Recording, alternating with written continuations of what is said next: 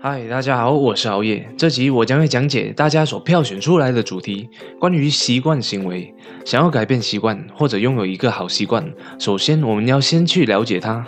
今天你将会学到关于习惯到底对你有什么影响，以及习惯是怎样产生的。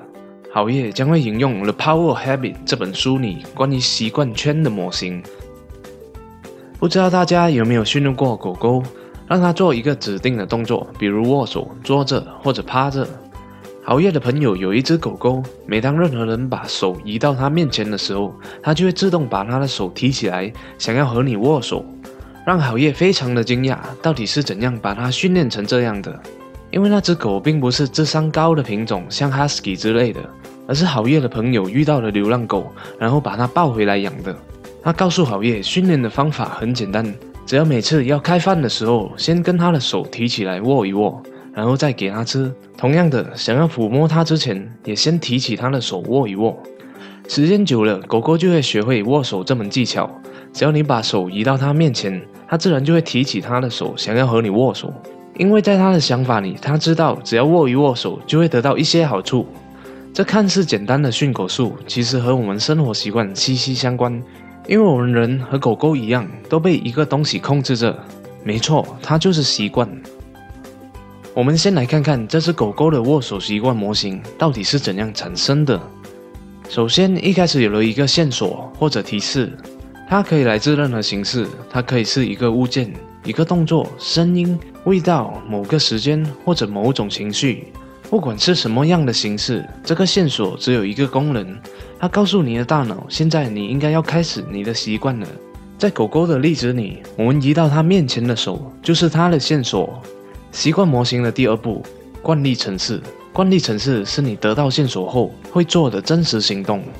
就像这只狗狗看到你的手，得到线索以后，它就会把它的手也提上来，放在你的手掌上和你握手。这整个握手动作就是习惯模型的惯例程式。到了最后一步，奖励。奖励和线索一样，它可以来自任何形式。对于每个人来说，想要得到的奖励都不一样。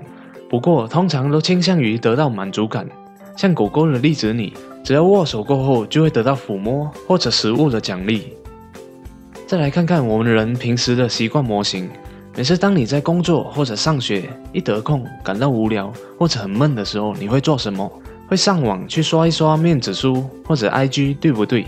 这就是一个典型的习惯模型例子。第一步，感到无聊很闷，那就是你的线索。然后线索告诉你是时候打开手机，按一下飞速蓝色的应用程式，打开面子书，然后开始刷一刷，点一下赞或者给一给留言。这整个过程就是你的惯例程式。再来下一步，看到别人的照片，点赞、留言或者得到别人的回复，让你感到很有满足感，去掉了无聊的感觉，这就是你的奖励。在一个习惯圈里，奖励扮演着重要的角色。如果奖励给你得到足够的满足感的话，它就会深刻的告诉你的大脑：如果发现这个线索，我们就做这个惯例程式，然后就会得到很好的奖励。所以，当下一次线索出现的时候，大脑就会跟你讲：“，来了来了，又是那个线索，我们来做这个惯例程式，然后就会得到好好的奖励哦。”如果每一次你的行为都得到奖励的话，这个循环会越来越强大，一直到你不再需要去思考应该要怎么做，就自然而然的进行惯例程式。这个时候，习惯圈就正式形成了。就像只要我一伸出手，狗狗就会自动性的把它的手提起来和我握手。只要一得空没有东西做的时候，我就会打开面子书刷一刷一样。当习惯形成后，就算后来得到了奖励，满足感减弱了，我们还是一样会去执行惯例程式。这就是习惯的力量。就算你和你的狗狗握手之后不再给它吃的，下一次它依然会伸出手来。就算面子书不再满足你了，每当无聊的时候，你还是会按一按电话刷一刷。习惯和上瘾行为有着不可分开的关系。就像那些烟瘾者、酒瘾者或者手淫人士，要戒掉这些瘾，简直比登天还难。在未来能不能有所成就，还是乳蛇人生，一切都取决于你自身的习惯。谢谢大家的观赏、点赞和订阅好耶。下一集我将会教大家怎样有效的把你的不良习惯转变成你的最强习惯，敬请期待。